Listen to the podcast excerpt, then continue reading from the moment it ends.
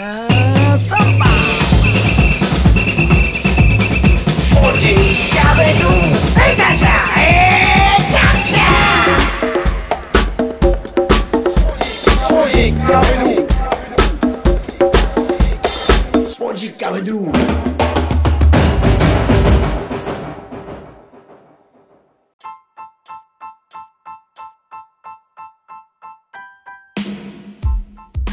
ポジッキャビドゥ第208回ナビゲーターの澤田達也です。この番組は富士有限責任監査法人グループの提供でお送りします。さて、ギリシャでは13年ぶりの大雪により死者も出て、アメリカ・テキサスは寒波が原因で400万戸以上で停電が続き、ノースカロライナでは竜巻も発生し死者も出ています。この番組がきっかけでつながる人と国。先日の福島や宮城での地震も世界中のトップニュースに上がっていたようです。さあ今回は一度試みましたアルゼンチンの最新ニュースを現地在住の右下良三先生に伺うマニアなお時間。前回は残念ながら右下先生の声が小さく貴重な話も聞きづらかったんですがあれから音量設定をしていただきまして聞きやすくなりました。一体どんなお話となったんでしょうか。アルゼンチンの最新ニュースです。えーまずは2月14日、89年から99年の10年間、アルゼンチンの大統領を務めましたカルロス・メネム氏が、えー90年の人生に幕を閉じたと。いうことで、まあ、僕がアルゼンチンにいた頃も大統領をしていた方なんですけども、どんな方でしたか？まあ、この方、あの賛否両論ある方で、まあ、近年ではアルゼンチンで10年間大統領を務めたって方もほぼうんいらっしゃらなくて、まあ、はい。稀に見る長期政権だったんですけども、うん。ちょうどその彼が大統領になる直前にアルゼンチンはあのハイパーインフレっていうのがあったんですね。はで、猛烈なインフレーションな、年率何パーセントだったかな ?300% とかなんかい。も。給料をもらっても1週間で紙切れになっちゃうみたいな。あそんなあ。状況だったらしいんですね。でも、はい国の国庫にお金が一銭もないぐらいな。うんうん。まあ、アルゼンチンってあのイギリスと戦争して負けましたよね、あのフォークランド。うんうん。はい。有名な。それ以来、はいええそう。で、軍政が倒れて、で、民政になって、アルフォンシン大統領になったんですけど、まあ、経済がうまくいかなくて、うん。まあ、僕もそんなに詳しくないんですけど、今これ探してたら、はいウィキペディアにうん。アルゼンチン経済の歴史っていう項目があるんですね。僕もびっくりしたんだけど。はい。はい。だから、まあ、あの知りたい方はこれ見ていただくと面白いと思うんですけど、ああ。もともとアルゼンチンって1930年代頃には世界でもう5番の指に入るぐらいの富裕国で。ええ先進国だったんですよね。はあ、はあはあはまあ、歴史の話しちゃいますけど。でそれが戦後すぐあの軍人のファン・ドミンゴ・ペロンっていう将軍が政権について、あ。うん。それが1955年まで10年ぐらいやったんですけど、その奥さんが有名なあのエビータっていう、うーん。エヴァ・ペロンっていうあの映画にもなりましたけど、はいそ。の方そのニニキータ、ニキータじゃなくてエビータ。ニキータじゃないですね、エビータ。今、あれ、アルゼンチンの人だったから、ニキータみたいな。ニキータはチリでしたそうですね、チリあたりでしたね。チリあたりですねまあそのペロンのそのやり方が大衆迎合主義といって、まあ、ポピュリズムですよね。は要するにもう別に報酬も何もなく金をばらまいてっていう、そのお政治のやり方をい。始めちゃった人で、うん、それ以降もうアルゼンチンの経済はもう急降下ですね。もう長期低落傾向になっちゃって、うん。だから50年、55年以降はもうずっと世界でそのトップだった、トップクラスだった先進国のアルゼンチンがずっと右肩下がりで、なだらかな、ね、あの、右肩下がりのその低落の経済の状況だったわけですよね。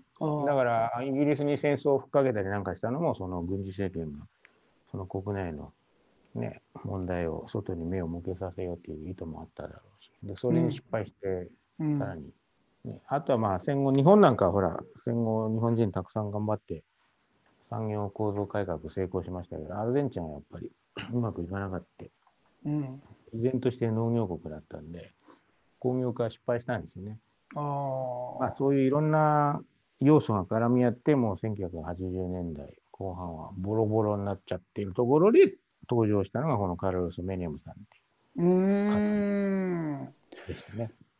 すごい潤ってた時代を、まあ、立ってたとう、いうんか。取りうん、取り戻そうということですよね。だから、もう一度華やかな時代をアルゼンチンという。で、その期待を担って出てきて、で、まあ、簡単なこと言うと、まあ、国を売って、はいえー えー1ドル1ペソを実現した。だからまあ、国が持ってたあの国有企業全部売っ払って、ほぼ全部売り払いました。い。うーん。で、そのお金でもって、あのすっからかんだった国の金庫にお金を持ってきたと。はまあ、そんなハイパーインフレなんていう状況は、ちょっと思い切ったことやらないとい。うん。ね、切り抜けられないじゃないそうですね。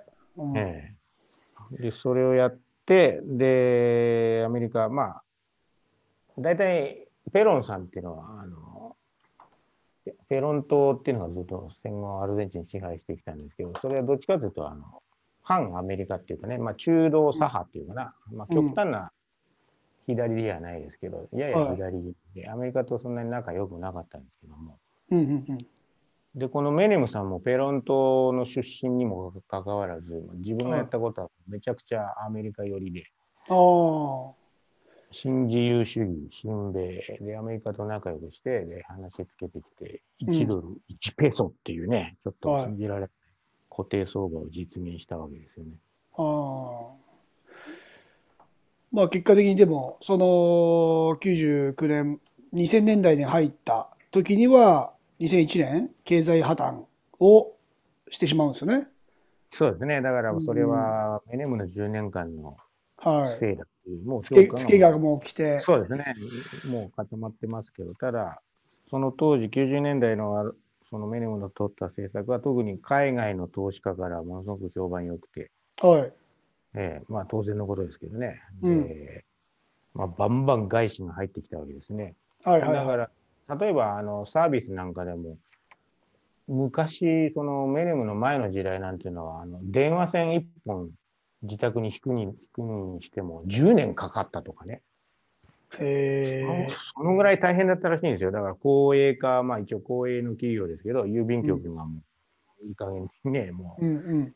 あの半分こう、国から賄賂をもらいながら仕事してるような人たちだったんでしょうからね、ペロニズムっていうのはそういう感じですから、だから。おい。い加減ですし。で、それを一気にもう断ち切って外資を入れたとたん、もういきなり1週間で電話がうちにつながるようになってる。サービスの面では格段に向上したし、そういう新しいね、外国の新しい風バンバン入ってきて、競争原理が入ってきて、っていういい面はあったと思うんですけど、はい。で、あと何がいいかっていうと、1ドル1ペソですから、ペソたくさん持ってる人はそのままドルに換金できますからね、うんうんうんうん。それは大変なことですよ。例えば1500ペソ持ってる人は1500ドルになっちゃうんですから。そうですね。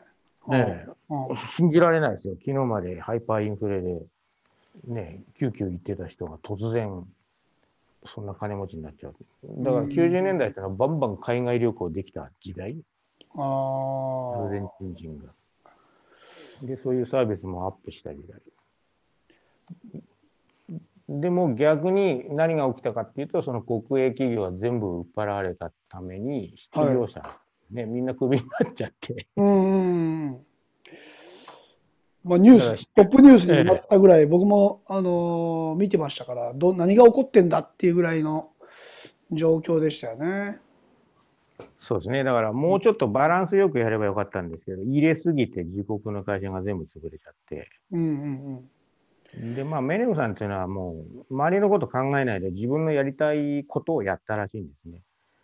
そう、なんか自分結構好き、好きなタイプっぽいですね、見てると。そう、そうですね。だからうん、こうやるとこうなるかなっていうことはあんまり考えないで、この自分の考え方、バーンっていうふうに、そういうタイプの政治家だったらしいんで、はだからそれにうまく乗っかれた国民ね、人々はいいんだけど、それで犠牲になっちゃった人っていうのはもうん。う、恨恨み、つらみですよね。だから、だかうんら本当にこう、評価が白黒分かれる政治家？ああ。まあでもね、ちょっと色男な感じの雰囲気で、洋服で着るものも大統領っぽくなくて、女性からもモテいていたような感じがするんですがお子さんもたくさん作られたみたいで。いつもそういう話になっちゃう。ねえ。本当にね、マラボブ・マーリー、マラドーナ、そしてメネムと、メネムと、はい。毎回そこにたどり着いてしまうんですけど、もちろん罰,、罰もつい、離婚歴もあるんですよね。もう、この辺はもう気にしないでね。はい、もう当たり前のように、はい。ね、もう履歴書に書かなくてもいいぐらいな、そうですね。ね、あの、結婚歴もあって、はい。まあでもね、若い女性をこう捕まえやすいですし、うん、写真を見たら、あ、知ってるこの人っていうようなね、あの、人たちも多くいますし、著名人とも、世界中の著名人とも記念写真を しっかり撮って、そうですね。あの、写真後でな、あの、ね。添付していただけてわかりますけど、大統領着いたもみあげこんなになって、高見山のもっとすごいようなね。当初はねね、そんな感じの雰囲田気かのララ・リオハ州っていうところのはい。州知事ですけども、うん、そこから出てきて当選して、まあ、辞める頃にはもう、希代の、あの、シャレ者、はい。めちゃくちゃおしゃれな、こっちの言葉でカンチェロって言うんですけど、めちゃくちゃカンチェロで、もうブラピなんかよりずっとカンチェロだったっみんな、みんな、ものすすごいおしゃれで、もう色男でね、だから、それがちょうど一昨日あの、バレンタインデーに亡くなったんで、みんながね、そうですね、ま亡くなる日が、ねえ、アモールの日に亡くなられて。なあーそなんかうか、みたいな感じで。マラドーナといい、ちょっとね、亡くなる日にちもちょっと、あれですね、アルゼンチンの場合は、選んでるの？みたいな選。んでるかのような感じもしますし、実際、あの、マラドーナが亡くなった後に、えー、サベイラさんって、2014年のブラジルワールドカップアルゼンチン代表、まあ、準優勝に導いた時の監督はいが66歳って、これまた若い年齢で。ね、亡くなったことも有名ですし、はい。12月8日だったかな、確かそんな感じで。ですねはい。あと、この間、レオポルド・ルケもね、あ、そうですね。この前回のインタビューの時にも、マラドーナを、えー、主とした医師の名前、同姓同名とはい、同姓い同名のう方が、選手で、78年ワールドカップのケンペスとツートップを組んだレオポルド・ルケが、昨日、はい。コロナウイルスで亡くなられてます。うーん71歳です。これね、なんか、どんどんなんか亡くなる人がね。なんかもう、どこまで行くんだろう、パンデミアってう感じですけど。んマラドーナに関しては、あれですか、続編的なニュースも上がってきてるみたいなんですけど、そうですね。うん、この間あたりは、あの、マラドーナの専属の女コックさんだったモノナさんが、はい警察に出頭して、うん、最小限、ちょっと言い足りないことがあるみたいな感じでね。おーいやー、あと。は、そうですね、ディエゴのう亡くなった部屋の机の上にあった2つの携帯電話のはい内容ですね、それを公開するっていうことも検察で決めてますので、そろそろ出てくるんじゃないでしょうかね。どんない会い。話が出てた、出る、入ってるのか、は興味津々ですけど、あ。ええ他にもなんか前回の晩年はいはい。はいはい。晩年マラドーナはもう、うん。ものすごい頻度で携帯電話の番号を変えてたらしいです。あ、もうやっぱバレちゃうんですか？すぐ。あのね、家族と、彼が死んだ一因はやっぱ家族とも完全に切れちゃってたっていうのがあるんですけど、あの、はいクラウディアとかね、うんうん喧嘩してて。はい。で、友達でさえ、ね、あの、86年の優勝メンバーのうん。ね、ルジェルとかでさえ、ディエゴに喧嘩し、あの、電話したけど、かかんねえよって言って。もう1週間に1回ぐらいのか頻度で変えてたらしいんですね。特に取り巻きが。それ絶対自分で手続き行ってないですもんね。ですね。もう多分取り巻きがね、ねやっちゃってたんですね。はあ。携帯電話ね。まあほとんど女性の番号でしょうね。どうね えーでも、こう、石段っていうね、前回の話から、今度取り巻きがまた違う方向に目が向かっているということもね。そうですね。もう今、あの、目は問い巻きに向かってますね。はい。ねえ。はい。どんな人間が。いろんな人間がいろいろと話題になってるみたいですし、その中にはマラドーナ最後の恋人、通称ロシオ・オリーバーのいとこの恋人のチャルーリーっていう、はい、チャルリー。はい。はい、チャルリーが、えーいて、まあ、彼は犯罪歴があると。で、そのチャルリーが、えーマリファナを持ってきていたんじゃないかっていうことを言われていたり、ね。はい。うん、あとはベロニカ。うんそうですね。はい。で、ベロニカ・オヘダも、そのテーブルの上にマリファナがあったよみたいな証言もしちゃ,、はいしちゃったりしてて、そうですね。このチャルリーっていうのが一番怪しいやつで、あの、はい全犯罪歴のある人間なんですけども、うんうんで、そんなのがいたかなと思うんですけどね。あうん。の、は周りでプンプンあ、は自分でもこう吸ってて、あ、はあ、でそいつがつ、あの、リエゴのその、うん。住んでた家の机の上にマリファナを置いてたっていう証言をベロニカ・オヘラさんがはしたんですよね。怖いで、な。それについて、そのこの間、モノナさん、コックのモノナさんが、うん。それについて証言したんですけど、私は直接その机の上で、あの、マリファナを見てはいないけれども、うん。チャルリーがマリファナを吸ってる匂いは、うん。あの、感じたことはあるって言ってました。あーまあ、コックさんですからね。ね匂いは敏感ですし。敏感ですよね。うん。でも他にもマラドーナの代理人のモルラ弁護士のいとこ、マキシも、こうボディーガードで名前が上がっていて、役割が怪しまれていると。はい。どんどん出てくる。何やってたの？こいつみたいなのがいる。要するに、あれですよね、その時の状況に、えー A さん、B さん、C さんっていう登場人物がどんどんどんどん怪しまれてきてて、はい。で、テーブルの上にマリファナがあったとうんいう証言も出てきたと。そうですね。あーで、マラドーナの、まあ、実際のいとこの、えージョナタンはい。も最後マラドーナ見ている人物の一人とうんいうことなんですけども、まあ、こう家族関係の人が本当に極めて少なかった中での貴重なジョナタンですね。そうですね。唯一の親族の一人ですけどもね。あーでも、ちょっと遠いかな。甥っ子。まあ、マラドーナも兄弟多いんで、うん。そのうちの何人目かのお姉さんの子供だったと思うんですけどね。はい。あの、2番目の奥さんのベロニカ・オヘダはい。の今の彼氏で弁護士。前回のインタビューの時にも、あのーマリオ・パウドリ。そうですね。バウダはいバウドリがもう連日テレビに出てるということをそうですね言ってましたけども、はい結構いまだにあれですか？もうテレビ出演。もうすごいですね。もうテレビつけると必ず出てるぐらいの。へえ。だからもう、医師の方にないしろ罪をかぶったいんじゃないでしょうかね。はルルケさんの方に。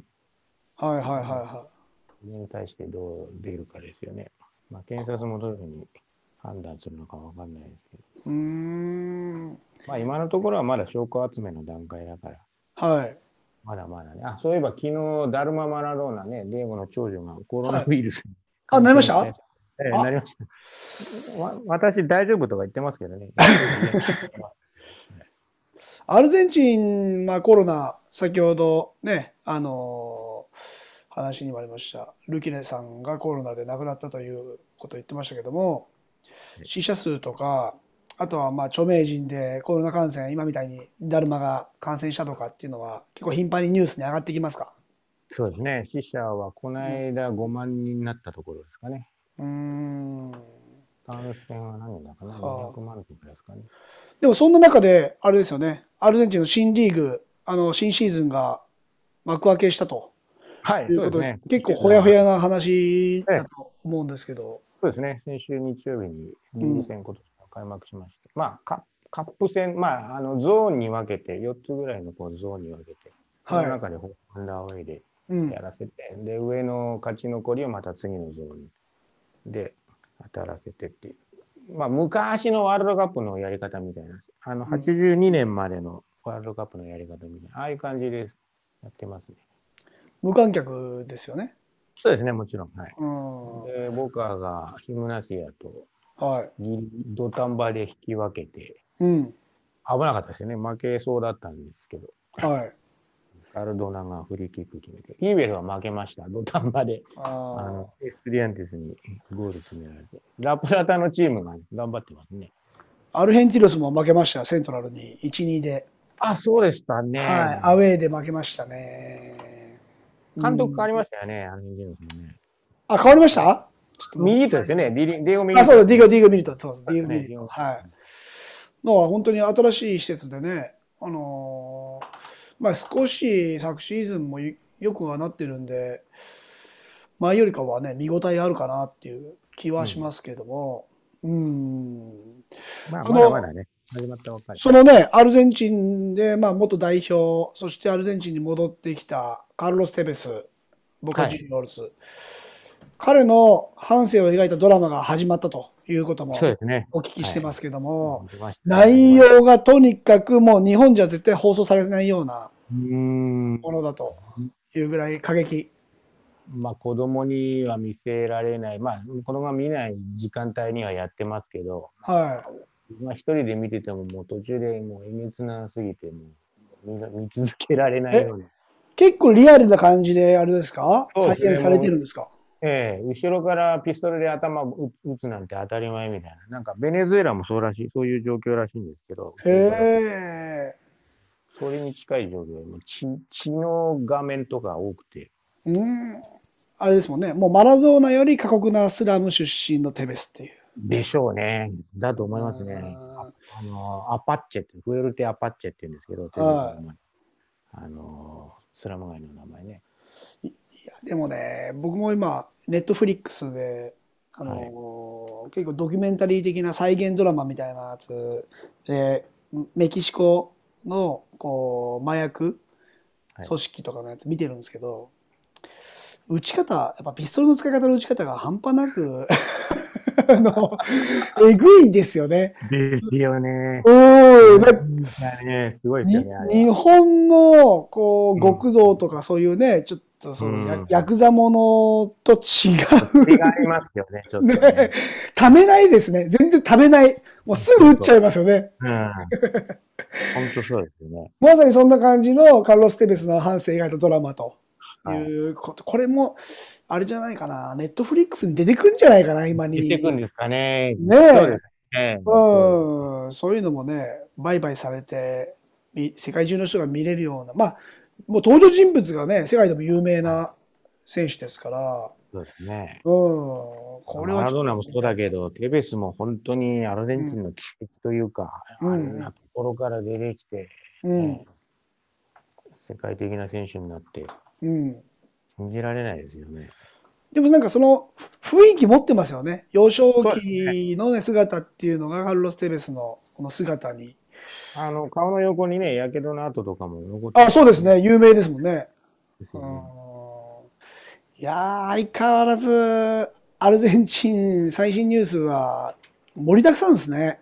まあ、強烈だし、もう、日々刻々変わるんで、ここは。は本当にもう、油断してるともうついて見見逃しちゃうぐらい、い。だから、変わり方激しいですね。右下さんからの情報もやり取りも、こう、登場人物がね、例えば女性の方だったら、あ、昔、これフォルランの彼女で、とか、誰々の彼女で、とか、そんなんばっかですもんね。そうです。油断してるとまた他の選手の彼女になってますんで。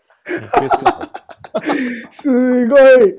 なんかもう、J リーグが始まった当初ぐらいかな。やっぱりその、日本でも、誰々さん、モデルさんとかね、はい歌手とか、アイドルが J リーガー、東和さんになったとかっていうのはね、いっぱいありましたけども、はいもう今、なお、もう現役バリバリのアルヘンティーナっていう感じで、はい。この皆さんもね、この右下さんの登場、アルゼンチン最新情報で、もう少しずつアルゼンチン通になっていただいて、うん、ブラジル情報全くなしみたいな。どっか見つけないといけないですね。全然出てこないですね。だからペルーとかね、メキシコとか、こう、つながる、コロンビアもそうですけども、ね、なんかつながる、ちょっとマニアックな国のね、あ、いいですね。話がもっと聞けると、うん南米の最新情報につなぎましょう。うん本当になんかね、出てこないですから、はいまあ、マラドーナの話もまだ続くと思いますし、ちょっとね、あのー亡くなっていく方たちも続いてますんで、うん。今後もね、あのね。目が離せない状況ではありますが、コロナの中にもかかわらず動きは激しいですね。うん。あカルロス・テベスのこう反省ドラマっていうのも、あれですか、あのーいくつかに分かれて放送されていってるんですよね。どうなんでしょうね。まだ始まったばっかなんで、はえまだあれですけども、まあ、あのもう僕あの、い、うん、あの下部組織に練習行ったりなんかして、はいそ。ういう場も始まってますんで。そういう時もササッカーのプレーシーンとかも出てくるんですか？いや、あの、テベスに似た感じのあの、口の少年の俳優を連れてきて、えーやってますね。はい。実の映像とかまだ、まだ出てきてないですけども。だから、日本で言うと、まあ、全然タイプ違いますけど、えー、言ってみれば、三浦知良さんとか、そういうね、サッカー有名な人の半生を描いたドラマで、誰を役にするかっていうのは重要ですもんね。うんそうですね。こいつじゃねえんだよ、みたいな 風にはなりますから、はあまた、えー続きを教えてください。はい。はい。すいません。今日は、えーアルゼンチン最新情報、ありがとうございました。はい。またよろしくお願いします。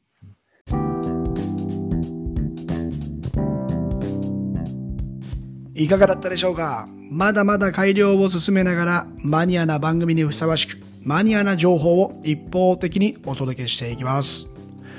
ここから世界中に住む現地のリアルな情報を教えてもらいながら世界とつながっていこうと思います。国民が勘違いをした10年、メネム政権。その功績は賛否だそうで、葬儀の一般参列者はマラドーナには及ばず少なかったようです。補足ですが、22人が死亡した1994年のイスラエル大使館爆破事件の裁判は未だ手つかず。翌年95年、息子のカルロス・メネム・ジュニアがヘリコプター墜落で亡くなった事件も調べようとしなかったそうです。黒い政治の匂いがします。マラドーナの死に関連するとされている主治医と同姓同名レオポルド・ルケ。母国開催でワールドカップ優勝を果たした78年。得点王にもなったマリオ・ケンペスとツートップを組んでいました。自身も4ゴールでランクイン。そして、まだまだ真実が見えてこないマラドーナの死。今回はマリファナがテーブルの上にあったという話まで登場。いとこ、いとこ、誰のいとこかもはやわからなくなるぐらいでした。カルロス・テベスの半生を描くドラマ。新シーズンが幕開けしたアルゼンチンリーグ。またタイミングを見てお伝えしていきたいと思います。ここまでのお相手は沢田達也でした。Muchas gracias. Chao. Adios. スポンジカフェドゥ